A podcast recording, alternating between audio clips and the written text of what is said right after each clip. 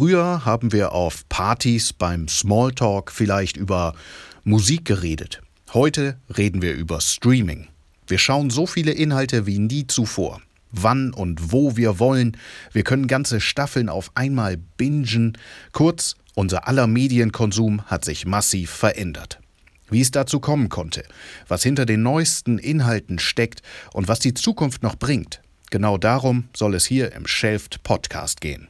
In unseren Sendungen widmen wir uns aktuellen und noch immer relevanten Produktionen, Genres und Themen und sprechen mit den Macherinnen und Machern über Regie, Drehbuch und Schauspiel.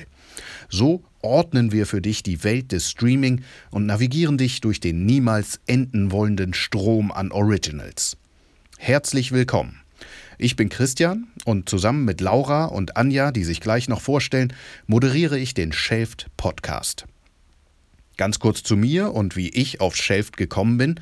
Ich gucke praktisch kein echtes Live-Fernsehen mehr und liebe Mediatheken. Einfach weil sich das Leben nun mal nicht nach dem Fernsehprogramm richtet. Wenn ich nach meinem Bürojob meinen Sohn ins Bett bringe und der mal länger zum Einschlafen braucht, dann hat der Primetime-Film einfach längst angefangen. Dank der Mediatheken ist sowas heute kein Problem mehr. Aber es gibt so, so unendlich viele Angebote. Ihr kennt das vielleicht, wenn man nicht weiß, was genau man gucken will, dann kann man stundenlang durch die Titel scrollen und hat am Ende auch wieder nichts angemacht. Und da habe ich Shelft für mich entdeckt. In Newslettern und auf der Website shelft.com teilen die Redakteure die Highlights aus den Mediatheken und von allen Streamingdiensten mit dir.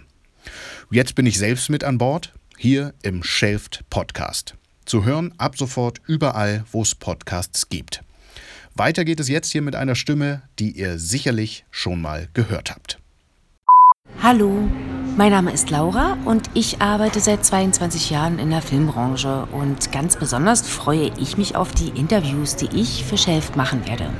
Starten wollen wir heute mit einem Blick hinter unsere eigenen Kulissen und dazu startet uns David, der Gründer von Shelft, einen Besuch ab bin auch schon da. Hallo. Hallo, David. Auf einmal. Schön, dass du Zeit hast. Erzähl uns doch mal, wie alles begann. Wie bist du auf die Idee von Chef gekommen und was ist deine Motivation dahinter? Gerne. Es gibt auf jeden Fall ein paar Meilensteine, die alle auf mein Masterstudium zurückgehen. Ich habe 2011 schon Design studiert und dann Regale untersucht. Hm. Das sind also die Objekte, in die wir Filme, DVDs reingestellt haben. Aber 2011 war das schon ersichtlich, dass wir immer mehr Zugriff auf Medien haben werden, aber immer weniger davon besitzen müssen. Das war so die erste Erkenntnis. Und zur selben Zeit habe ich dann auch schon angefangen, äh, freiberuflich über Filme zu schreiben als Kritiker. Und dann sind so nach und nach die beiden Welten verschmolzen. Dann hatte ich nämlich die Idee für eine übergreifende deutsche Mediathek und wurde dafür 2014 mit einem Stipendium gefördert, das mal auszuprobieren Damals habe ich mir also die ganze Nutzerführung überlegt und das Ganze auch gestaltet, mhm. aber bin dann daran gescheitert, dass ich äh, überhaupt nicht an die Daten rangekommen bin, um die Filme wirklich da reinzubekommen und oder beziehungsweise die ganzen Mediathekeninhalte. Aber über eine Supermediathek reden ja heute noch alle. Hm? Ja, das Thema ist total komplex und schwierig.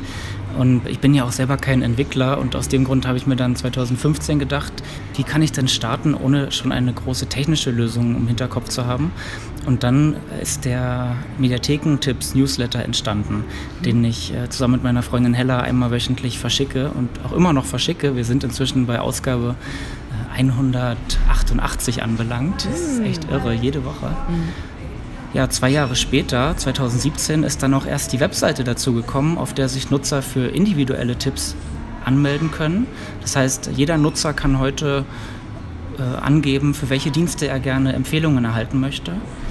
Und am allerliebsten mag ich an dem Projekt, dass wir dabei helfen, keine Zeit mit der Recherche zu vertrödeln, sondern einfach für gute Unterhaltung sorgen. Mhm.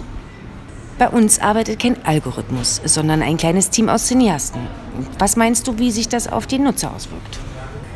Bei uns kann man sich noch darauf verlassen, dass sich jeder unserer Tipps auch wirklich lohnt. Einfach weil wir die Mediatheken noch händisch absurfen und dann auch jeden Tipp einzeln anlegen. Und deswegen können wir zum Beispiel auch sagen, für welche Situation sich ein Film oder eine Serie am besten eignet. Also Beispiel? Ja, zum Beispiel haben wir den Kontext zu zweit auf der Couch oder hm. bitte etwas Bildung. Ah. Und außerdem helfen unsere Empfehlungen auch dabei, dass man nicht immer noch mehr vom selben sieht. Mhm. Das ist so die Gefahr der Filterblase, die besteht bei uns nicht. Und äh, wohin wird sich Shaft in Zukunft noch entwickeln? Hast du eine konkrete Vision? Ja, das große Ziel von Shelft ist es, für jede Situation den passenden Inhalt zu empfehlen. Und als nächstes widmen wir uns einem ganz kleinen Teilbereich davon, nämlich einen anbieterübergreifenden Videokatalog selber aufzubauen. Ne, der technische Part, den ich vorhin äh, schon angesprochen habe. Mhm.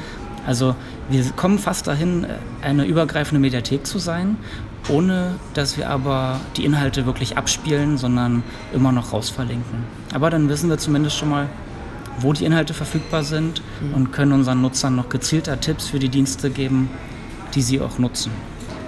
Was versprichst du dir vom Chef-Podcast? Viel. Ah. Ich bin ja selbst großer Podcast-Fan mhm. und liebe so Interviewformate wie Hotel Matze oder auch den äh, Gründertalk von äh, OMR und äh, Philipp Westermeier. Mhm. Und beim, beim Shelf-Podcast wollen wir einen starken Fokus auf thematische Sendungen setzen. Also die ganze bunte Welt des Streaming beleuchten. Das kann dann mal äh, zu einer neuen Serie sein, über die wir mit den kreativen Köpfen dahinter sprechen. Oder auch eine übergeordnete Entwicklung wie die Initiative Pro Quote, die sich für mehr Frauen vor und hinter der Kamera stark macht. Nach dem Hören soll das Streamen unserer Empfehlungen auf jeden Fall noch mehr Spaß machen. Streaming boomt. Wie denkst du, sieht die Welt des Streamings in zehn Jahren aus? Kannst du da irgendwas prognostizieren? Hm, ich bin ja allein gespannt, was sich in diesem Jahr noch alles verändern wird. Neben Netflix, Amazon und Sky werden ja dann die Streamingdienste von Disney, Apple und Warner auch noch starten und einiges durcheinanderwirbeln. Ich glaube, die Hauptfrage für alle Nutzer wird sein, wie viele Abos es braucht, um den eigenen Geschmack abzudecken und um mitreden zu können. Und ich habe so das Gefühl, bei 20 Euro im Monat ist da die Schmerzgrenze schon ziemlich schnell erreicht. Mhm. Am Ende müssen sich die Plattformen, glaube ich, noch ein schärferes Profil zulegen, um sich von den anderen abzuheben. Welche drei Streaming-Tipps kannst du uns mitgeben? Hm, also zuletzt habe ich auf jeden Fall die Serie Homecoming auf Amazon gestreamt. Die hat mir sehr gut gefallen. Und die basiert lustigerweise auch auf einem Podcast. Mhm. Mal sehen, ob wir da auch irgendwann hinkommen. Ähm, vielleicht, wenn wir eine fiktive Geschichte irgendwann erzählen. Homecoming ist mit Julia Roberts sehr hochkarätig besetzt und spielt in einem Institut für Kriegsheimkehrer, die dort therapiert werden, aber wo nicht alles so ist, wie es auf den ersten Blick scheint.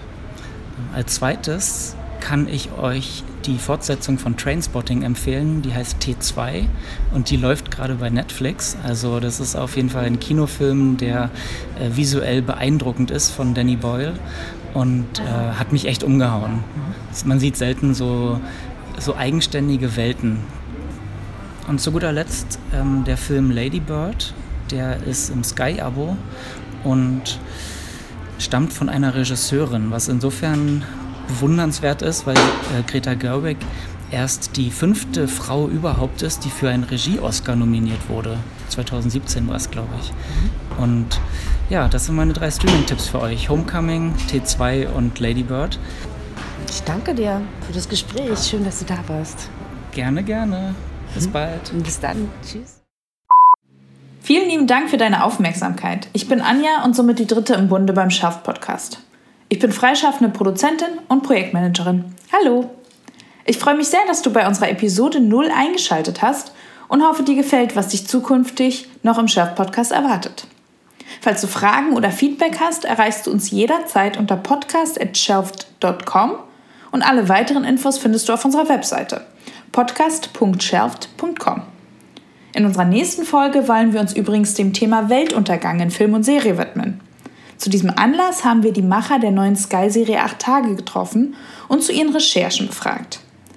Sie erzählen die Story vom bevorstehenden Meteoriteneinschlag nicht mit einem Lösungsversuch, sondern begleiten eine Familie in den letzten Tagen vor dem unausweichlichen Ende.